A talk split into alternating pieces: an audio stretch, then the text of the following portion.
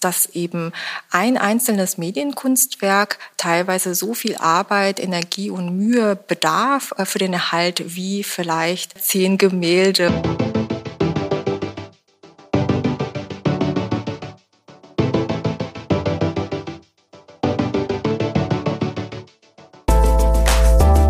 Hallo und herzlich willkommen zu einer neuen Folge des Restauratoren-O-Tons, dem Podcast des Deutschen Restauratorenverbandes.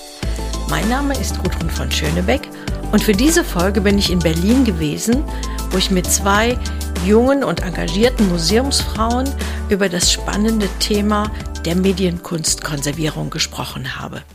Heute treffe ich zwei Wissenschaftlerinnen, die von etwas unterschiedlichen Richtungen auf dasselbe Thema treffen. Und um das vorwegzunehmen, die viel gepriesene Interdisziplinarität in der Konservierung und Restaurierung leben wir befinden uns in der Nationalgalerie im Hamburger Bahnhof, Museum für Gegenwart in Berlin. Und meine Gesprächspartnerin ist zum einen Ji-Hae Kim. Sie hat in Seoul, Südkorea und Köln Kunstgeschichte, Philosophie und Theater, Film und Fernsehwissenschaften studiert. Seit 2019 betreut sie hier am Hamburger Bahnhof die Medienkunstwerke der Sammlung. Mein zweiter Gast ist heute Elisa Kahl. Sie hat in Berlin und Bern Konservierung, Restaurierung studiert mit dem Schwerpunkt auf moderne Materialien und Medien. Seit Mai letzten Jahres arbeitet sie als Volontärin in der Restaurierung am Hamburger Bahnhof. Liebe Frau Kim, liebe Frau Karl, vielen Dank, dass wir heute zu Gast im Hamburger Bahnhof bei Ihnen sein dürfen und äh, gerade im Media Lab sitzen. Da kommen wir später noch drauf, was das alles ist. Und also vielen Dank, dass wir hier sein dürfen. Ja, herzlich willkommen und ähm, wirklich schön, dass Sie sich auf den Weg gemacht haben und uns hier besuchen, wo noch alles so im Aufbau ist.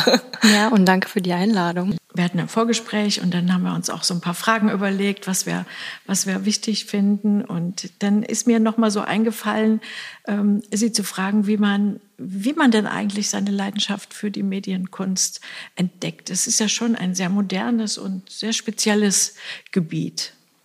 Mm, ja, vielleicht fange ich an. Bei mir äh, war das eigentlich keine bewusste Entscheidung, könnte man sagen, sondern ähm, ich hatte schon sehr früh äh, während meines Studiums, ähm, als ich den Bachelor gemacht habe in Seoul, äh, einen Forschungsschwerpunkt in moderner und zeitgenössischer Kunst und an ähm, bestimmten Themen. Es war dann so, dass äh, die Kunstwerke, die aber dann gerade interessant war, um eben bestimmte Themen oder Fragestellungen zu bearbeiten oder die sich eben stellten, das waren dann ganz oft Kunstwerke, die eben diese variable Komponente hatten, mediale Komponenten hatten, zeitbasiert waren. Und mhm. so bin ich halt erstmal über die Performancekunst, das war so mein Steckenpferd während Aha. des Bachelorstudiums, dann ähm, über die Fragestellung, wie ist eigentlich das Verhältnis von Alltags- und Hochkultur in der Kunst, Konventionen, ähm, auch kunsthistorische Konventionen in der Kunst. Ähm, die habe ich dann anhand von Found-Footage-Filmen äh, bearbeitet. Das war dann zur Zeit des Magisters.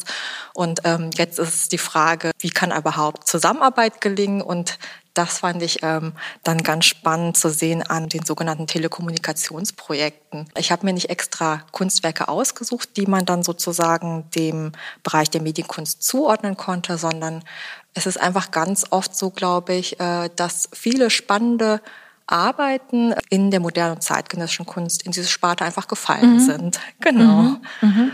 Hier am Hamburger Bahnhof ist ähm, es dann noch so, dass ich mich ja nicht nur rein inhaltlich mit der Medienkunst beschäftige, sondern auch vor allem um die Frage des Erhalts. Und äh, da kommt einfach noch ein anderer Aspekt äh, hinzu, der mich einfach umtreibt, ähm, der vielleicht nicht unbedingt naheliegend ist, aber ähm, ich finde, da geht es auch ganz viel um das Organisieren von Wissen bei der Medienkunst und dem Erhalt der Medienkunst. Und da kam dann auch noch ein weiteres Interessenfeld dann mhm. dazu und mhm. zusammen in dieser Arbeit. Und ja, für die Leidenschaft der Medienkunst, wie Sie es formuliert haben. Ja, ja. Und bei Ihnen? Ja, bei mir ist es auch, würde ich sagen, keine bewusste Entscheidung gewesen. Ich habe äh, erst so im späteren Verlauf meines Studiums dann im Master gemerkt, so ach eigentlich ähm, braucht man da keine Berührungsängste haben, was glaube ich viele äh, erstmal haben. Und gemerkt so, ach, das sind eigentlich sehr spannende Fragestellungen, die da auftauchen und äh, auch sehr spannende Werke, mit denen man es zu tun hat. Und ähm, ich fand eben auch sehr spannend, dass da so diese verschiedenen Ebenen mit ähm, einfließen. So, man hat zu tun mit dem Speichermedium, also ob analog oder digital, aber auch mit Geräten und der Technik. Und dann spielt bei der Präsentation von Medienkunst natürlich auch immer der Raum eine wichtige Rolle.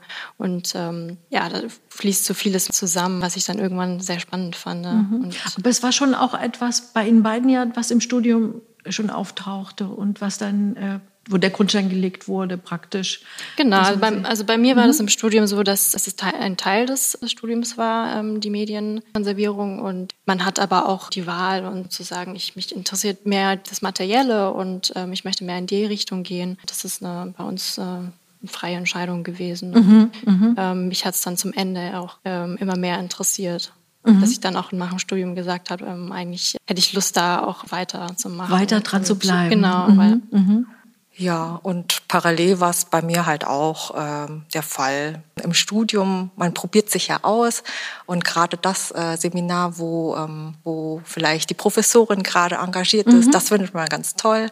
Ich kann mich erinnern am Anfang, ja natürlich, ähm, ich mache Antike, dann war es Mittelalter und dann am Schluss ist man, also es ist vielleicht ein bisschen Klischee in der Chronologie, dann in der Moderne und Zeitgenössischen gelandet. Und es ist ja ganz oft so, umso mehr man sich dann beschäftigt mit einem Thema oder vielleicht einer einer Form von Kunst oder ähm, ja bestimmten Medien vielleicht auch in dem Falle, mhm. ähm, umso mehr spannende Fragen stellen sich, umso mehr Aspekte machen sich auf und ähm, umso interessanter wird es. Jetzt hatte ich Ihnen ja schon ähm, erzählt, das war gerade, als wir das Vorgespräch hatten, da hatte ich gerade am Tag vorher oder so ein altes äh, Kassettendeck im Keller gefunden beim Aufräumen und habe das dann auf den Wertstoffhof gebracht und man muss das ja dann auch immer selber wegwerfen. Also, ne, man fährt mit dem Auto und dann muss man das selber in den Container werfen. Und dann habe ich das so weggeworfen und habe irgendwie gedacht, Mensch, das ist ja schon ganz schön schade. Und es hat mir leid getan, weil da die vielen Kinderkassetten und was alles Mögliche drauf gespielt wurde. Auf der anderen Seite weiß ich ja auch genau, dass wir gerade auch was Musik betrifft, zum Beispiel in einer digitalisierten Welt leben und dass ich dieses Kassettendeck nie mehr anmachen werde und dass die Entwicklung in den letzten 10, 20 Jahren ganz, ganz schnell vorangeschritten ist. Und da habe ich gedacht, dass ich Sie gerne fragen wollte, ob Sie auch so ähnliche Erlebnisse haben, was die Technik angeht oder ob man das eben doch dann als Profi auf eine andere Art und Weise wahrnimmt. Ja, also ich würde mich gar nicht als Profi bezeichnen, aber genau das, was Sie beschreiben, ähm, habe ich mit Fotografien äh, vielleicht äh, ganz oft. Früher hatte man seine Fotoalben, das konnte man alles anfassen und ähm, jetzt sind es die Festplatten, man weiß nicht mehr genau, hm, habe ich es geschafft, alle zu übertragen und dergleichen. Also so eine ähnliche ähm, Erfahrung haben viele Leute äh, Anschluss zu, kennen das aus dem Alltag, mhm. aber ich glaube, ähm, Profi ist da eher Elisa, wenn es darum geht, über das Equipment auch zu sprechen. Mhm.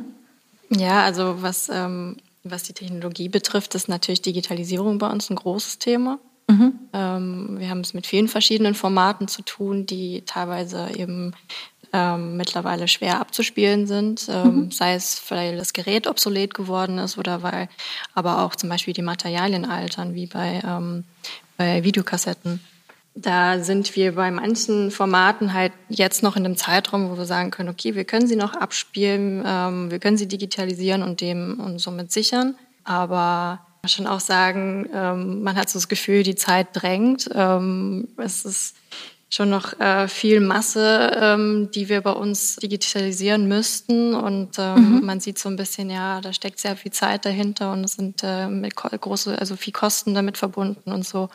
Und das ist ähm, ja, hinterlässt vielleicht manchmal so ein Gefühl der, ja, okay, Zeitdruck. Zeit, zeitbasiert hat dann auf einmal mehrere äh, Bedeutungen, ja. ne?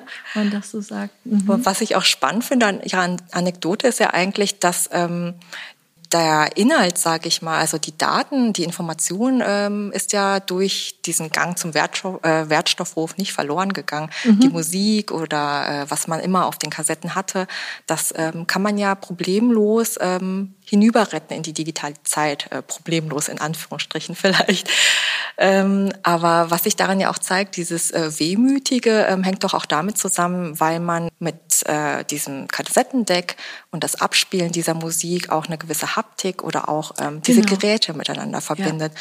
Und das ist tatsächlich auch eine ähm, Frage, ähm, also diese ähm, Frage der ästhetischen Erfahrung von solchen Medienkunstwerken ist etwas, was uns natürlich als Museum ganz stark umtreibt. Mhm. Also mhm. ob man, wenn man ähm, digitalisiert, wie zeigt man das jetzt? Ist es es das Gleiche, wenn man jetzt einfach projiziert auf die Wand oder mhm. muss man dann doch vielleicht einen alten Fernseher ähm, heranschaffen, mhm. ein Gerät, ähm, einen Röhrenmonitor, damit dann doch wirklich die Künstlerintention, die vielleicht auch dahinter steckt und die ästhetische Erfahrung, die damit verbunden ist, ähm, dann auch wirklich von mm, ja, dem Publikum, von äh, den Museumsbesucherinnen und Besuchern dann auch wirklich so mhm. mitgenommen werden mhm. kann. Also deswegen, ähm, ich finde das eine wunderbare Anekdote, woran man wirklich bis ins kleinste Detail eben zu diesen sogenannten Profi-Fragen dann auch hindurchdringen kann. Mhm. Jetzt ist der Hamburger Bahnhof ist ja Teil der Berliner Nationalgalerie und hier wird Kunst seit den 1960er Jahren gesammelt. Da würde mich interessieren, wie viel denn innerhalb dieser Sammlung in den Bereich Medienkunst fällt, beziehungsweise wie man das eigentlich definiert. Oder mhm. ist das so ganz intuitiv, alles, was mit Medien zu tun hat? Ja, ähm, wenn wir von Medienkunst sprechen, dann ist das tatsächlich eine Entscheidung des Hauses gewesen, weil äh, wenn man diese Arbeiten beschreiben möchte, zirkulieren tatsächlich äh, diverse Begriffe, angefangen von Medienkunst, elektronische Kunst, zeitbasierte Medienkunst, zeitbasierte Kunst etc. Und ähm, es gibt verschiedene Gründe, wieso bestimmte Häuser bestimmte Begriffe verwenden. Das hat auch was mit einer Tradition zu tun am Haus. Äh, und bei uns hat man sich entschieden, wir wollen von der Medienkunst sprechen, gar nicht, weil wir den Fokus auf Medien oder dergleichen ähm, setzen wollen, sondern weil man einen Begriff brauchte für eben die ähm, Film- und Videokunstwerke, die wir am Haus haben, aber auch die Dia-Arbeiten. Wir zählen zu den Medienkunstwerken auch Soundarbeiten, also zum Beispiel Klanginstallationen oder mhm. auch ähm, Schallplattensammlungen. Da ist auch äh, gerade ein ganz großes Konvolut, äh, das in Bearbeitung ist und demnächst ausgestellt werden wird. Hologramme, Software und Computerkunst äh, könnte man auch dazu zählen, wobei letztere ähm, derzeit nicht in unserer Sammlung vorhanden sind. Naja, was äh, den Prozentsatz anbelangt, da haben Sie mich erwischt, Frau Schönebeck. Da kann ich Ihnen gar nicht so konkrete Zahlen gerade nennen. Mhm. Aber vielleicht, äh, um das einzuschätzen. Ungefähr. Mh, also ist es ein kleiner Teil ja. oder? vielleicht im Vergleich äh, zu ähm, den traditionelleren Kunstformen wie Gemälde oder Skulptur, mhm. ist das vielleicht eine kleinere Anzahl. Aber ähm, worüber wir äh, mit den Kolleginnen auch ganz oft sprechen, ist, dass eben ein einzelnes Medienkunstwerk teilweise so viel Arbeit, Energie und Mühe bedarf äh, für den Erhalt, wie vielleicht und hier kann ich ähm, nur pauschalisieren, ja, ja. Ähm, vielleicht zehn Gemälde oder ja, was weiß ich. Also das ist ganz Aha. schwer zu sagen, ähm, weil ähm, jedes Medienkunstwerk teilweise sehr ähm, speziell sein kann, ähm, auch in der Haltungsstrategie. Deswegen äh, es immer wieder anpassen muss und äh, man vielleicht auch gar nicht so pauschal sagen kann, nur weil man nur 100, 150, 500 hat. Und mhm. das ist im Vergleich zu anderen ähm, Konvoluten gering, ähm, dass es weniger Arbeit machen würde. Mhm. Es ist mhm. tatsächlich mhm. eher der Gegenteil der Fall. Damit wären wir eigentlich auch schon bei der Frage, was denn das Besondere ist, beziehungsweise die Herausforderungen in der Konservierung, Restaurierung von Medienkunst. Ich finde, bei Medienkunst ist das Besondere jetzt im Vergleich zu, zu anderen Bereichen in der Konservierung zum einen, dass ähm, die Werke müssen ähm, installiert werden und ähm, abgespielt werden, damit wir sie überhaupt verstehen können, erfassen können, dokumentieren können. Weil jetzt zum Beispiel das physische Material, das wir ähm, im Archiv haben, also das, ähm, zum Beispiel eine Filmrolle oder ein Videotape oder der USB-Stick, das ist nur das Speichermedium und kann genau. aber nicht, nicht das Werk an sich. Ähm, es kann zwar auch uns etwas über das Werk erzählen, aber es muss abgespielt werden, installiert werden. Erst mhm, dann mhm. ähm, lebt das Werk. Und das andere ist bei Medienkunstwerken, finde ich, was es vielleicht unterscheidet zu anderen Bereichen, ist, dass sie variabel sein können. Das bedeutet, dass es für uns die Dokumentation auch sehr ähm, besonders macht, weil ähm, die Präsentation kann zum Beispiel variieren. Also das Abspielgerät ist, ähm, wird vielleicht obsolet und ähm, es wird sich entschieden, dass man für die Ausstellung äh, eine modernere Technik einsetzt. Das muss ähm, nicht unbedingt etwas Negatives sein, weil es mhm. gibt auch ähm, Werke, die sind von Natur aus variabel, vielleicht bewusst oder unbewusst. Und was würde das für die Dokumentation genau bedeuten, dass sie, also das geht ja dann um Erfassung dessen, was vorhanden mhm. ist. Es gibt zum Beispiel die Methode, dass man die Ausstellungen, also jede Installation dokumentiert. Ähm, wir nennen das immer Iterationsbericht. Mhm. Ähm, und so kann man über die Zeit eben auch mehr über das Kunstwerk erfahren. Es gibt auch die Möglichkeit, dass man mit Künstlern immer in Kontakt tritt, mhm. wenn man zum Beispiel eine Ausstellung plant und da auch nochmal Rückfragen stellt, ähm, um herauszufinden, welche Aspekte oder Parameter sind denn jetzt überhaupt genau wichtig bei, ähm, bei der Präsentation oder vielleicht auch welche ähm, wenn man es nicht genau definieren kann, welche Erfahrungen ähm, soll ähm, der Besucher mitnehmen. So. Ist das denn ähm, Ihrer Erfahrung nach häufig der Fall, dass solche Dinge direkt mitgedacht werden von Künstlern? Oder ist es halt oft so, dass die ja, machen, das machen, was sie, was sie eben tun und diese ganzen Fragen auch der Dokumentation oder wie etwas abgespielt wird, dass das eher wenig von Interesse ist für die und dann eben hauptsächlich die Kuratorinnen und Restauratorinnen interessiert. Ich denke, das ist ähm, ganz unterschiedlich. Mhm. Ähm, äh, jeder Künstler, Künstlerin handhabt das unter, ähm, anders und es ist mittlerweile sehr etabliert, dass man Installation Manuals ähm, erstellt. Ähm, das wird meistens auch von den, von den Künstlern ähm, auch schon so gehandhabt. Mhm. Aber da sieht man auch so, der eine ist da sehr ähm, detailliert und ähm, der andere, der andere sehr, sehr sporadisch. Und da gibt es für uns aber auch immer die Möglichkeit, eben dann nochmal nachzufragen mhm. ähm, und für uns auch intern nochmal unsere Erfahrungen Berichten ähm, zu dokumentieren. Und, mhm. Ähm, äh, das kommt häufiger vor, dass Sie nachfragen, sowohl von der Restaurierungsabteilung als auch vielleicht von der, von der kuratorischen Abteilung. Auf jeden Fall, das ist wichtig, weil ähm, wir auch, also die Kuratoren und die, die Restaurierung natürlich auch eine unterschiedliche ähm, äh, Sichtweise auf das mhm. Werk dann auch haben mhm. und dann unterschiedliche Fragestellungen haben. Und ähm, so kommt das dann alles zusammen und äh, ergibt dann eine, ja, eine Dokumentation. Ja, mhm. und ähm, die Methode des Künstlerinterviews oder Künstlerinneninterviews hat sich ja auch ähm, sehr etabliert. Und äh, wir haben tatsächlich am Haus eine Kollegin, Andrea Sartorius, die ebenfalls Restauratorin hier am Hause ist, die ähm, sich derzeit sehr intensiv eben mit der Methode des Künstlerinterviews beschäftigt, mhm. um eben auch äh, diese Methode fruchtbar zu machen für unser Haus. Wir hatten kürzlich erst, also das haben wir im Blog veröffentlicht, dass es eine Handreichung gibt über KünstlerInnen-Interviews in der, in der Restaurierung speziell. Und ich habe das gelesen und war sehr, was heißt erstaunt, aber beeindruckt, wie viel Gedanken man sich auch theoretisch um diese Fragen machen sollte.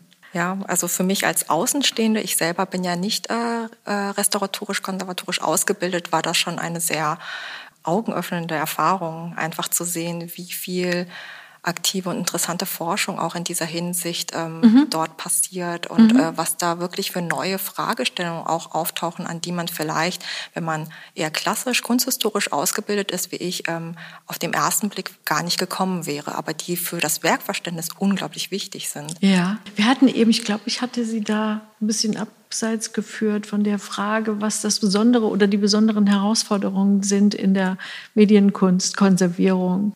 Ja, wir haben ja das, das Variable angesprochen, mhm. die Dokumentation. Ähm, was man vielleicht noch ähm, dazu sagen kann, ist, ist ich, ich finde, es entscheidet sich äh, grundsätzlich gar nicht so von, von anderen Bereichen, weil am Ende geht es, äh, geht es auch darum, dass, äh, dass man sich ein gewisses Werkverständnis aneignet, um das Werk ähm, adäquat zu präsentieren und, und zu, zu erhalten. Und ähm, das ist, denke ich, in anderen Bereichen der Konservierung gar nicht, gar nicht unbedingt anders. Ja, ähm, ja.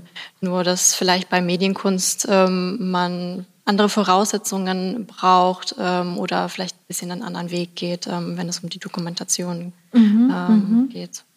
Wie ist das mit den Themen ähm, Reversibilität, was ja in der Konservierung oder Restaurierung wichtig ist, dass man im Grunde alles wieder rückgängig machen können muss? Oder ist das, mhm. findet das im Grunde keine, keine Anwendung? Es kommt ja immer die Frage, auf die Frage an, wie stark man eingreifen will oder muss in ein, in ein Werk, was man vor sich, in ein Objekt, was man vor sich hat. Und da wäre dann, würde sich bei mir die Frage anschließen, ist das Thema Spielbarkeit oder Abspielbarkeit eben auch ein, ein Thema? Oder können Sie sich immer damit helfen, dass Sie das digitalisieren und dann haben Sie das digitale Format, um in Ausstellungen und so weiter äh, das zu zeigen. Und Sie haben dann das Originalobjekt, was dann auch natürlich ähm, ver- und bewahrt wird. Ja, der Begriff der Reversibilität taucht so jetzt in der Medienkonservierung weniger auf. Aber wenn Sie jetzt zum Beispiel das Beispiel mit, dem, mit der Digitalisierung des Tapes nennen, kann es sein, dass das ähm, Tape nur noch ein einziges Mal abspielbar ist, weil es einfach schon so in so einem schlechten Zustand ist.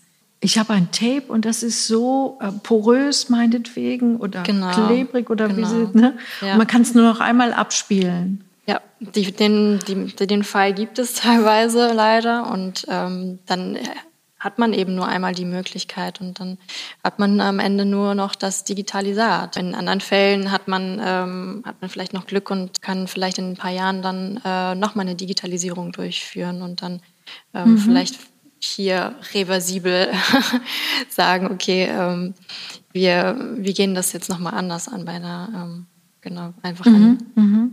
Dann geht es ja auch viel um, also zum Beispiel um die Kunststoffe. Inwieweit ist das ein Thema, was die äh, Haltbarkeit oder Erhaltung, Erhaltungszustand angeht? Ja, sicherlich. Also sowohl bei Videotapes ähm, und äh, aber auch bei Filmen äh, kann das der Fall sein, dass das Trägermaterial eben altert und mhm. so altert, dass man sagt, okay, jetzt ähm, können wir es äh, können wir es nicht mehr abspielen, weil es ähm, klebrig geworden ist oder porös geworden ist.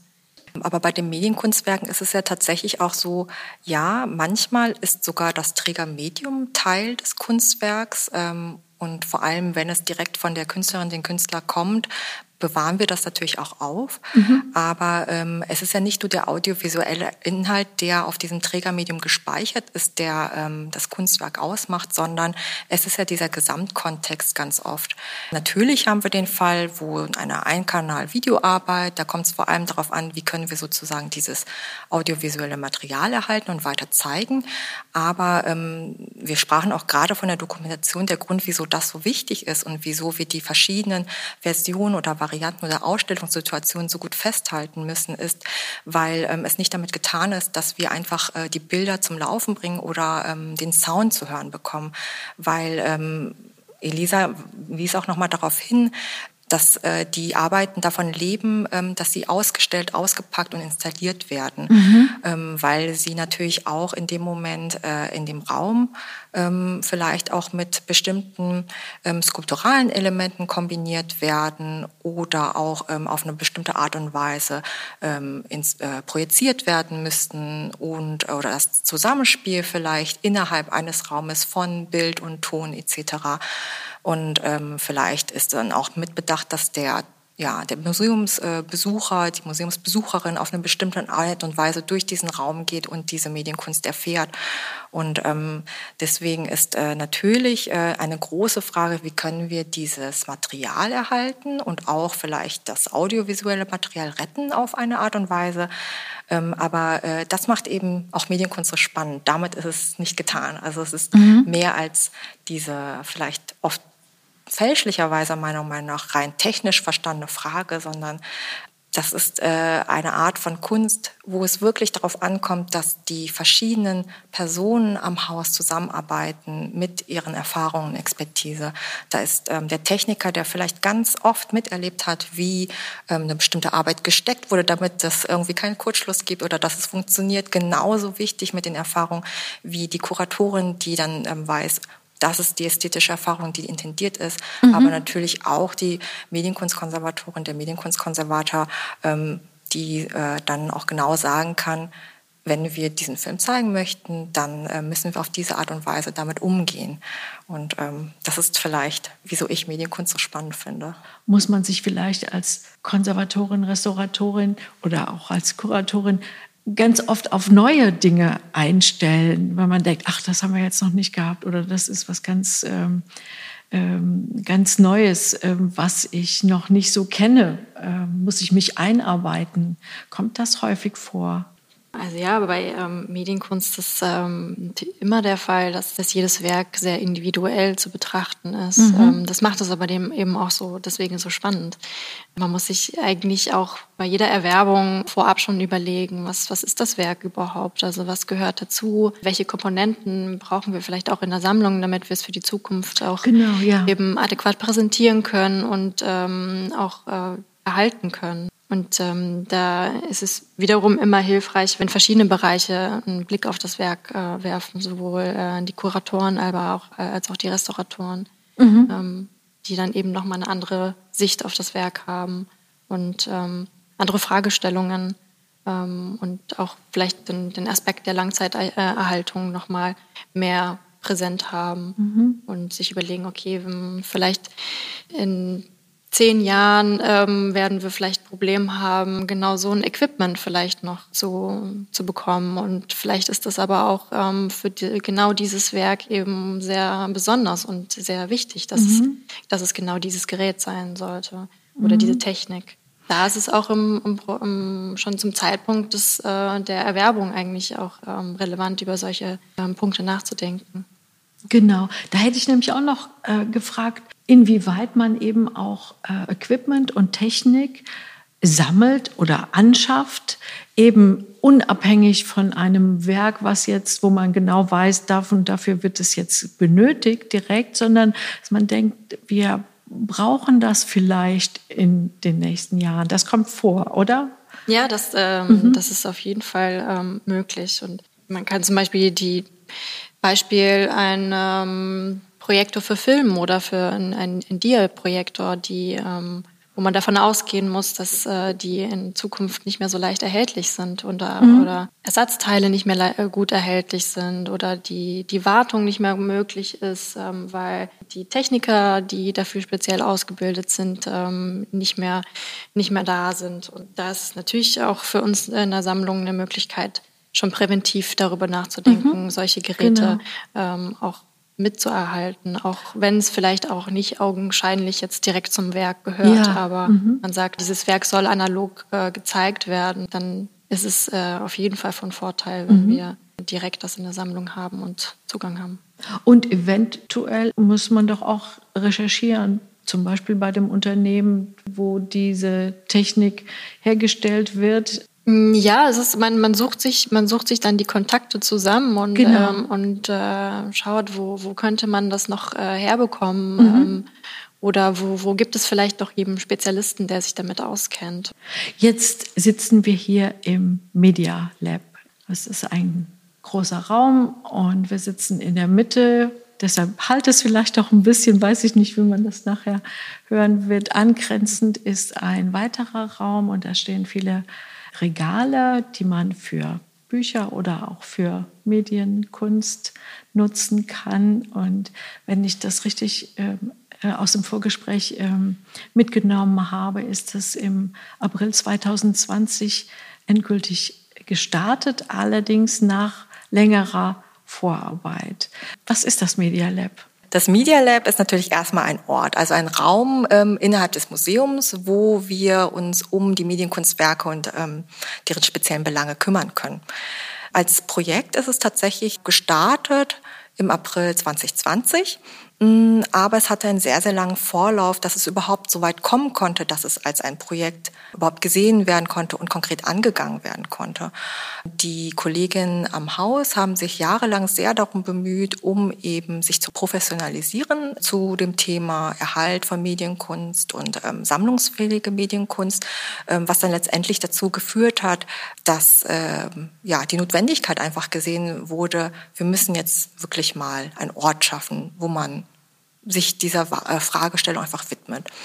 Wir hatten Glück, dass wir dann jetzt ähm, innerhalb dieser knapp anderthalb Jahre zumindest erstmal diesen Raum ausstatten konnten, Geräte anschaffen konnten. Das ist sozusagen der Status quo. Wir sagen so, jetzt ist die Phase eins schon mal geschafft. Mhm. Und ähm, spannender wird es jetzt wirklich, ähm, ja, was äh, ab jetzt, ab Phase zwei vielleicht losgeht. Also vielleicht möchtest du noch was dazu sagen, Elisa? Ja. Genau, also die, die Einrichtung ist äh, insofern noch nicht ganz abgeschlossen. Ähm, Aber sagen Sie doch mal gerade, was für Geräte zum Beispiel? Äh, wir haben noch alte ähm, Abspielgeräte, auch mhm. die, die wir bei uns im Haus eben, das sind einfach so würde ich mal sagen, die eingestaubte. Die haben sie zusammengesucht, zusammengesucht aus ja. dem. Haus. Und ähm, da geht es jetzt aber zum Beispiel doch darum, dass die überhaupt in Betrieb äh, genommen werden können. Also die sind mhm. äh, bestimmt seit fünf Jahren nicht mehr gelaufen. Und ähm, da möchte man jetzt nicht sofort ein äh, Kunstwerk abspielen. Die müssen eigentlich erstmal gewartet werden und auch wirklich von einem Spezialisten. Ach so, ähm, ja, klar. Genau. Und ähm, das andere sind ähm, ganz banale, einfach leistungsstarke Computer, die wir brauchen, weil wir haben ähm, mit äh, wirklich großen Datenmengen zu tun mhm. und ähm, da kommt man mit einem normalen äh, Office-Rechner ähm, schnell an seine Grenzen. Mhm. Mhm. Und ähm, genau, wir arbeiten auch mit spezieller Software, die muss auch eingerichtet werden, ähm, die wir eben auch brauchen, um wirklich ähm, gut sichten zu können, um äh, die Daten zu analysieren und äh, zu dokumentieren und ähm, auch wirklich zu sichern dann am Ende. Und die Digitalisierung gehört auch dazu. Genau, die Digitalisierung ähm, Darauf haben wir uns bis jetzt noch nicht darauf eingestellt. Ähm, wir priorisieren gerade einfach, dass wir so eine digitale Arbeitsstation haben, wo wir mit den Daten umgehen können. Mhm. Und die, die Geräte, die haben, also die Abspielgeräte haben wir jetzt zwar auch. Ähm, das heißt, in Zukunft könnte man gucken, ob man das auch ähm, noch hinzunimmt und realisiert. Aber wir mussten uns jetzt erstmal priorisieren und haben uns dafür entschieden. Was es natürlich gibt, ist immer die Möglichkeit, externe Dienstleister heranzuziehen so. und zu digitalisieren. Mhm. Ja. Das kommt auch häufiger vor. Ja. Genau. Wir haben geschaut, was können wir stemmen als Haus. Ähm, aber wenn wir sagen, wir ähm, nehmen die Dienstleistung von externen ähm, in Anspruch, dann bedeutet das auch immer im Zusammenspiel eben mit Expertise, die ans Haus gebunden ist. Also, dass wir schon die Vorgaben machen, was wir uns darunter vorstellen. Da ist die Kollaboration auch sehr eng. Das ähm, wir nicht einfach ein schwarzes Paket irgendwo hinschicken und dann kommt es irgendwie wieder zurück und dann mhm. Ähm, weiß man gar nicht, was passiert ist. Und das war uns sehr wichtig. Und was wäre dann jetzt die nächste Etappe, die nächste Phase im Media Lab?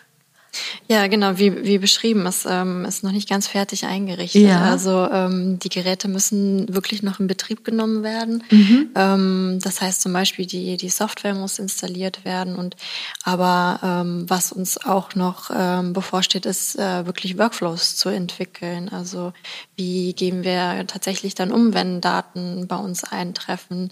Ähm, wie werden die bearbeitet? Wie wird eine Qualitätskontrolle gemacht, zum Beispiel die Funktion überprüft? Geprüft und wie möchten wir sie dann auch am Ende abspeichern und äh, wo möchten wir sie abspeichern und wie können wir auch wirklich ähm, digital eine Langzeiterhaltung sicherstellen. Und ja. Sie hatten mir doch auch erzählt, dass längerfristig gesehene Ziel des Media Lab es ist, das ist für das ganze Haus und aber auch für Forscher und Forscherinnen, die von außen kommen und die sich eben mit bestimmten Dingen hier äh, in der Sammlung beschäftigen wollen, dass es dann zur Verfügung steht. Genau, also das ist eigentlich wirklich ähm, unsere Hauptmotivation gewesen, mhm. wieso wir das Media Lab eingerichtet haben. Ähm, wir haben uns jetzt sehr stark in dem ähm, Gespräch zunächst ähm, konzentriert auf, was kann man wirklich machen.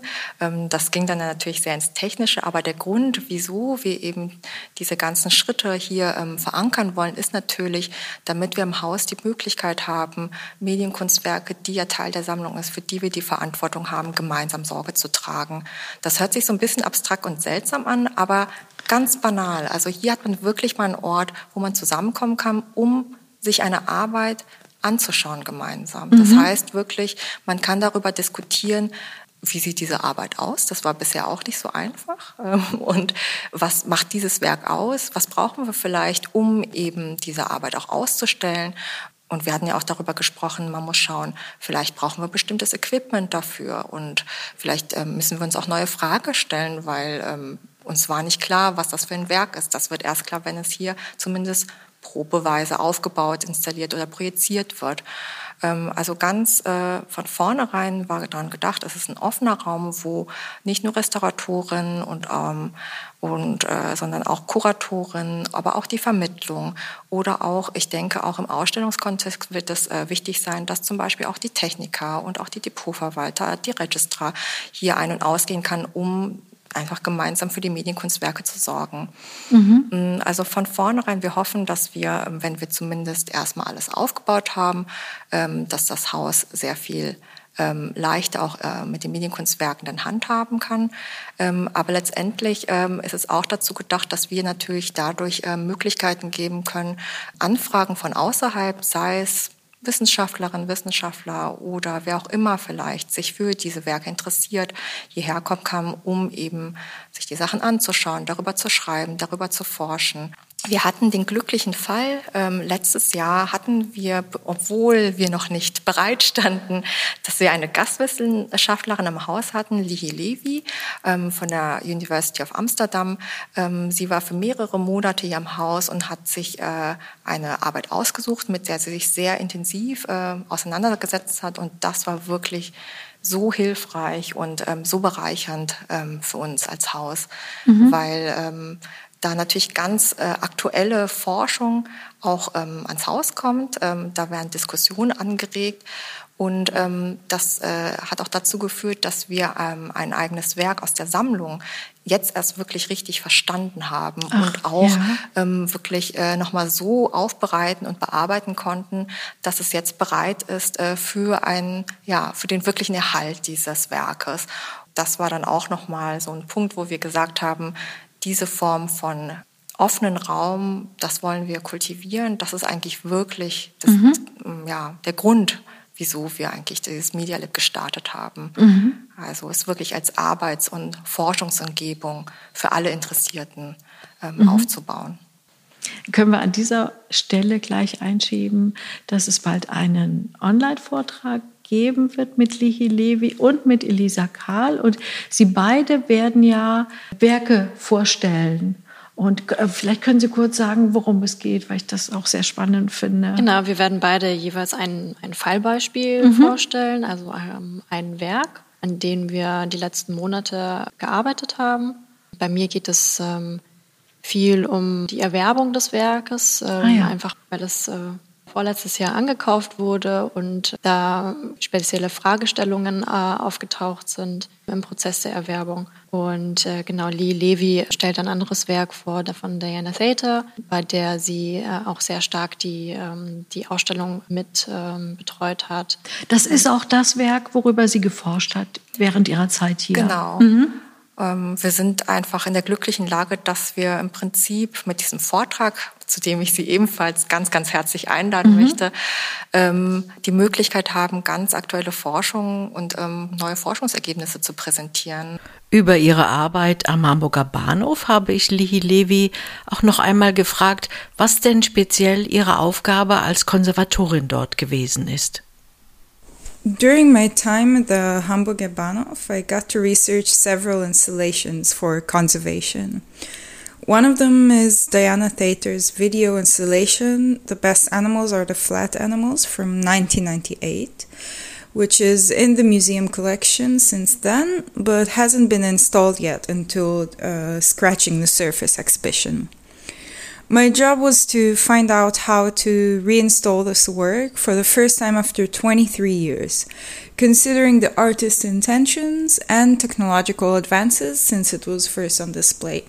Uh, together with the artist, it was decided that it was uh, preferable to migrate the video to digital files and to use contemporary projectors I worked in collaboration with the museum's wonderful team and external technicians to make this installation possible to view in exhibition. And using the installation manual, we had to install the projectors so they fit the specific room at the Riekhaden and make sure this iteration uh, still keeps the original character of the work.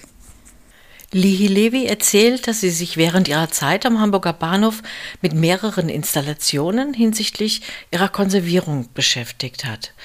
Darunter war auch Diana Thaters Videoinstallation The Best Animals Are the Flat Animals von 1998. Lihi Levis Job als Konservatorin war es nun herauszufinden, wie dieses Werk zum ersten Mal seit 23 Jahren ausgestellt werden sollte. Gemeinsam mit der Künstlerin wurde entschieden, das Video zu digitalisieren und moderne Projektoren zu verwenden. Es gab ein Installationsmanual und Aufgabe der Konservatorin und des Museumsteams war es sicherzustellen, dass auch bei diesem neuerlichen Aufbau hier spricht man von Iteration, also im Wortsinne von Wiederholung, der originale Charakter der Arbeit gewährleistet bleibt. Was ich nun noch von meinen Gesprächspartnerinnen Ji-He Kim und Elisa Karl wissen wollte, war, ob es in der Medienkunstkonservierung Kontakt und Austausch auch zwischen den Museen und Institutionen gibt. Ja, es ist, ähm, ich, ich, denke, das ist tatsächlich so. Also Medienkunst gibt es äh, in vielen anderen Sammlungen auch und mhm. am Ende ähm, arbeiten alle an den äh, gleichen grundsätzlichen äh, Fragestellungen und Problemen und ähm, da ist es natürlich immer von Vorteil, wenn man sich austauscht. Ähm, mhm. Und ich finde, ähm, besonders jetzt für die Medienkonservierung, ähm, glaube ich, dass äh, das wirklich eine sehr offene Gemeinschaft ist und ähm, da auch wirklich der, der aus, aktiv ähm, der Austausch gelebt wird, was, äh, was ich sehr schön finde. Mhm. Es ist vielleicht, vielleicht ist es ähm, genau deswegen, wegen dem Bereich, weil, weil eben die Fragestellungen teilweise so äh, besonders sind und ähm, auch äh, vielleicht der Bereich noch nicht so alt ist wie jetzt äh, in der Gemälderestaurierung zum Beispiel. Ähm, ähm, vielleicht spielt es auch eine Rolle, dass ähm, wir immer mit Technologien auch zu tun haben, die sehr im Wandel sind und immer wieder Neues dazukommt und dadurch halt immer wieder neue Herausforderungen mhm, ähm, mhm. auf uns zukommen. Und dadurch ist ähm, es ist wirklich immer ein äh, sehr reger Austausch. Ähm, ja. Und es kommt auch vor, dass Sie KollegInnen anrufen und, und fragen, wie macht ihr das? Oder habt ihr das Abspielgerät oder solche Dinge? Ja, auf jeden Fall. Ja. ja. Mhm. ja. Ähm, aber ich denke, das ist ähm, etwas, was in der in, in Restaurierung und Konservierung sehr Generell, generell. Ja. Es ist doch letzten Endes gar nicht so eine große Community. Also man kennt doch Na, viele.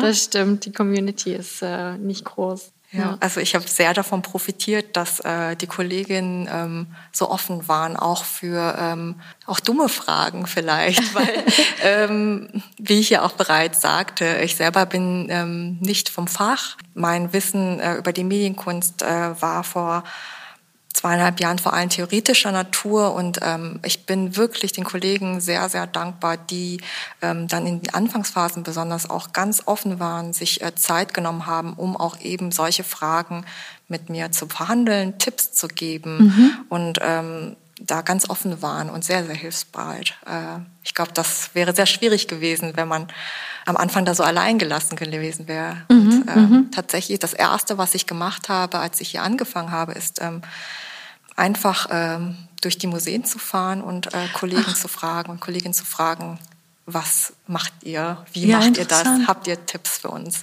Das ist ein Thema, was in Museen, die gerade zeitgenössische Kunst äh, sammeln und zeigen, das ist ein Thema, was an diesen Häusern unweigerlich auftreten wird. Da kommt man ja gar nicht dran vorbei und man muss da auch eine Expertise schaffen. Also es ist schon ein ganz wichtiges Thema, was relativ neuer ist im Vergleich zu anderen ähm, Fachgebieten in der Restaurierung. Das könnte ja auch sein, dass Sie äh, bald gefragt werden, also hier am Hamburger Bahnhof, wie es ist. Deshalb wäre so meine Abschlussfrage, wenn Sie äh, so ein bisschen träumen würden und sagen, das Media Lab sieht in fünf Jahren so aus. Mm, in fünf Jahren, wenn ich ähm, träumen dürfte, dann müsste das ein Ort sein, der voll ist in jeder Hinsicht. Und damit meine ich nicht, dass sich die Menschen hier staunen, sondern wo einfach was los ist. Voll in dem Sinne, weil viele Leute ähm, diesen Ort in Anspruch nehmen und wirklich ähm, beleben mit ihren Forschungstätigkeiten, mit ähm, den kleinen Handgriffen, die man hier machen kann, sei es, ähm, weil man sich nochmal in den Computer setzen möchte, weil man was abspielen möchte, aber auch, weil hier ähm, gerade die nächste Doktorandin sitzt, die ähm, ein Konvolut der Sammlung jetzt erarbeiten möchte, eine Arbeit dazu schreiben möchte und ähm, dass dann ähm, die Kuratorinnen und Kuratorinnen hier stehen, Probeaufbauten machen, weil die nächste Ausstellung steht an, wo eben Medienkunstwerke unweigerlich eine eine große Rolle spielen werden. Mhm. Und ähm, man steht hier zusammen, um dann zusammen zu überlegen, was brauchen wir vielleicht für neue Geräte? Ähm, wer ist dafür verantwortlich, dass ähm, bestimmte Leitungen gelegt werden und ähm, wir müssen noch mit den Künstlern sprechen und äh, was sind die Fragen, die wir uns da nochmal aufschreiben müssen. Ähm, also wo einfach ganz viel los ist, das wünschte ich mir. Also ähm, das sollte das Media Lab sein, voller Leben, einfach ähm, lebt davon, wird aktiviert durch die Menschen, die hier einfach durchgehen, ein- und ausgehen. Keine Berührungsängste. Ich könnte mir auch vorstellen, eine Gruppe vielleicht von Schülern, die vorbeikommen, weil mhm. sie mal was über Medienkunst erfahren wollen. Mhm. Und dass die Vermittlung dann auch im Media Lab sitzt und dann ähm, es bestimmte Formate vielleicht auch für Schulen gibt, um einfach zu erklären, ja, also so wie ihr Gemälde kennt, äh, gibt es auch so etwas wie Medienkunst. Mhm. Und mhm. ähm, anstatt mal was über Farbe zu hören, hört man vielleicht ähm, von Elisa Kahl, wie man mit Dateien umgeht. Ich weiß es nicht. Aha. Also ich könnte mir da viele Formate vorstellen. Hauptsache keine Berührungsängste. Hauptsache jeder kann herkommen. Es ist ein offener Ort für jeden, der interessiert ist. Ich finde, das ist ganz schön gesagt. Ähm, ja. Ähm, ja, ich, ich würde mich schon sehr freuen, wenn wir in fünf Jahren äh, in der Lage sind, wirklich alles, was wir in einer Sammlung haben, zu sagen, oh, wir können, wir können drauf gucken und wir können sichten und wir können, ähm, wenn, wenn eine Anfrage kommt, können wir sagen, ja klar, ähm, äh, hier kannst du gucken. Ähm, mhm. wir können es abspielen. Ähm, mhm. Das wäre, glaube ich, schon so traumhaft. Mhm. Absolut. Aber das hört sich nicht so an, als ob das nicht umzusetzen wäre. Ich glaube, das ist ein Traum, der, kann ich mir jedenfalls vorstellen, der durchaus äh, Wirklichkeit werden kann. Absolut. Ähm, vielleicht nicht alles in fünf Jahren, aber ähm, mhm. ich finde, wir haben ein sehr gutes und engagiertes Team am Haus. Und ähm, wenn wir da dranbleiben, ähm, wie gesagt, Frau Schönebeck, versuchen mhm. Sie uns in fünf Jahren noch einmal. Ja, mach ich, mach ich. Dann gucken wir, genau, dann gucken wir noch mal rein. Wunderbar. Vielen, vielen Dank für das Gespräch und dass Sie ähm, mich auch so offen empfangen haben. Das war ja schon mal ein gutes, guter Anfang äh, diesbezüglich und äh, dass wir reden konnten. Vielen Dank. Vielen Dank. Danke Ihnen. Danke, dass Sie da waren.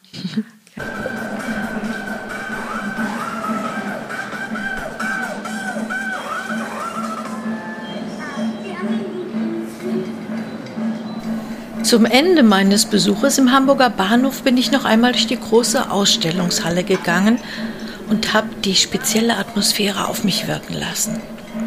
Die Geräusche, die man jetzt im Hintergrund hört, gehören zu den vielen Medienkunstwerken, die so geschickt aufgebaut und installiert sind, dass sie sich nicht gegenseitig stören und dass jedes Werk zu seinem Recht kommt. Der Vortrag mit Lehi Levi und Elisa Karl findet am 17.03. um 18 Uhr statt. Man kann sich einfach in die Online-Veranstaltung einwählen. Den Link dazu gibt es in den Show Notes. Und jetzt sage ich Tschüss, bis zum nächsten Mal im Restauratoren-O-Ton.